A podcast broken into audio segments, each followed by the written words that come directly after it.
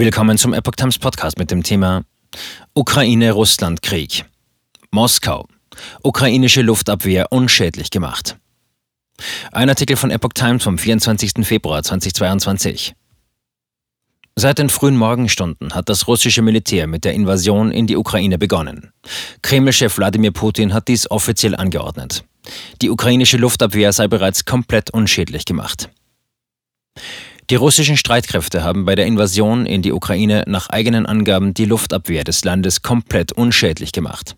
Die Stützpunkte der ukrainischen Luftwaffe seien mit präzisionsgelenkter Munition außer Betrieb gesetzt worden, teilte das Verteidigungsministerium in Moskau mit. Die ukrainischen Soldaten hätten keinerlei Widerstand gegen das russische Militär geleistet, hieß es. Zugleich wies das Ministerium ukrainische Berichte über einen Abschuss von russischen Flugzeugen zurück.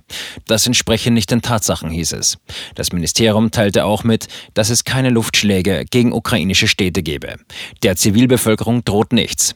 Der russische Präsident Wladimir Putin hatte am frühen Morgen in einer Fernsehansprache den Beginn der Militäroperation gegen die Ukraine bekannt gegeben. Er berief sich dabei auf die gespannte Lage in der ostukrainischen Region Donbass. Die dortigen Separatistengebiete Luhansk und Donetsk hatte er zu unabhängigen Staaten erklärt. Ich habe beschlossen, eine Sondermilitäroperation durchzuführen, so Putin. Ihr Ziel ist der Schutz der Menschen, die seit acht Jahren Misshandlung und Genozid ausgesetzt sind. Putin entsprach damit einer schriftlichen Bitte der Chefs der Volksrepubliken Luhansk und Donetsk um Beistand, um Angriffe von der ukrainischen Armee abzuwehren.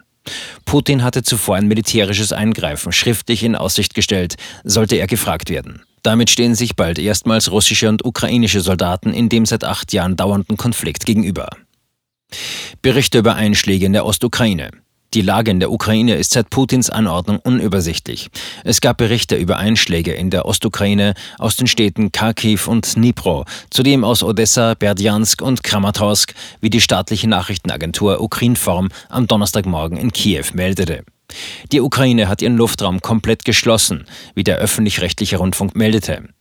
Ein Korrespondent der deutschen Presseagentur in Kiew berichtete, dass auch in Kiew Donnerschläge zu hören waren. Es war unklar, woher die Geräusche kamen. Jetzt hören wir einige Explosionen, schrieb auch eine Anwohnerin aus Kiew in einem privaten Chat, der dpa vorlag. Kiews stellvertretender Bürgermeister Andriy Krischenko berichtete im öffentlich-rechtlichen Fernsehen die Einschläge seinem Kiewer Gebiet. Das war nicht in Kiew, das war im Gebiet Kiew in Brovary und Borospil. In Kiew gab es bisher keine Handlungen. Es versammelt sich der Stab für Notsituationen. Kuleba, das ist ein Angriffskrieg. Ukrainischen Medienberichten zufolge sind unter anderem Munitionslager angegriffen worden. Der ukrainische Außenminister Dmytro Kuleba schrieb bei Twitter, Putin hat gerade eine große Invasion der Ukraine gestartet. Friedliche ukrainische Städte werden attackiert. Das ist ein Angriffskrieg, teilte der Minister am Donnerstag bei Twitter mit.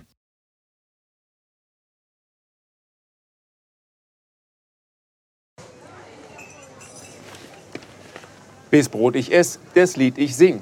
In Zeiten von Twitter und Facebook hat diese Redewendung aus der Zeit der Minnesänger neu an Bedeutung gewonnen. Wes Brot ich ess, des Lied ich sing, bedeutet in der Medienwelt, dass Zeitungen die Interessen derer vertreten, die sie bezahlen. In Deutschland sind dies meist Parteien, Werbekunden oder Stiftungen einflussreicher Geldgeber. Die Epoch Times ist frei von allen solchen Einflüssen und steht allein in der Verantwortung derer, die sie finanziert, nämlich Ihnen, unseren Lesern.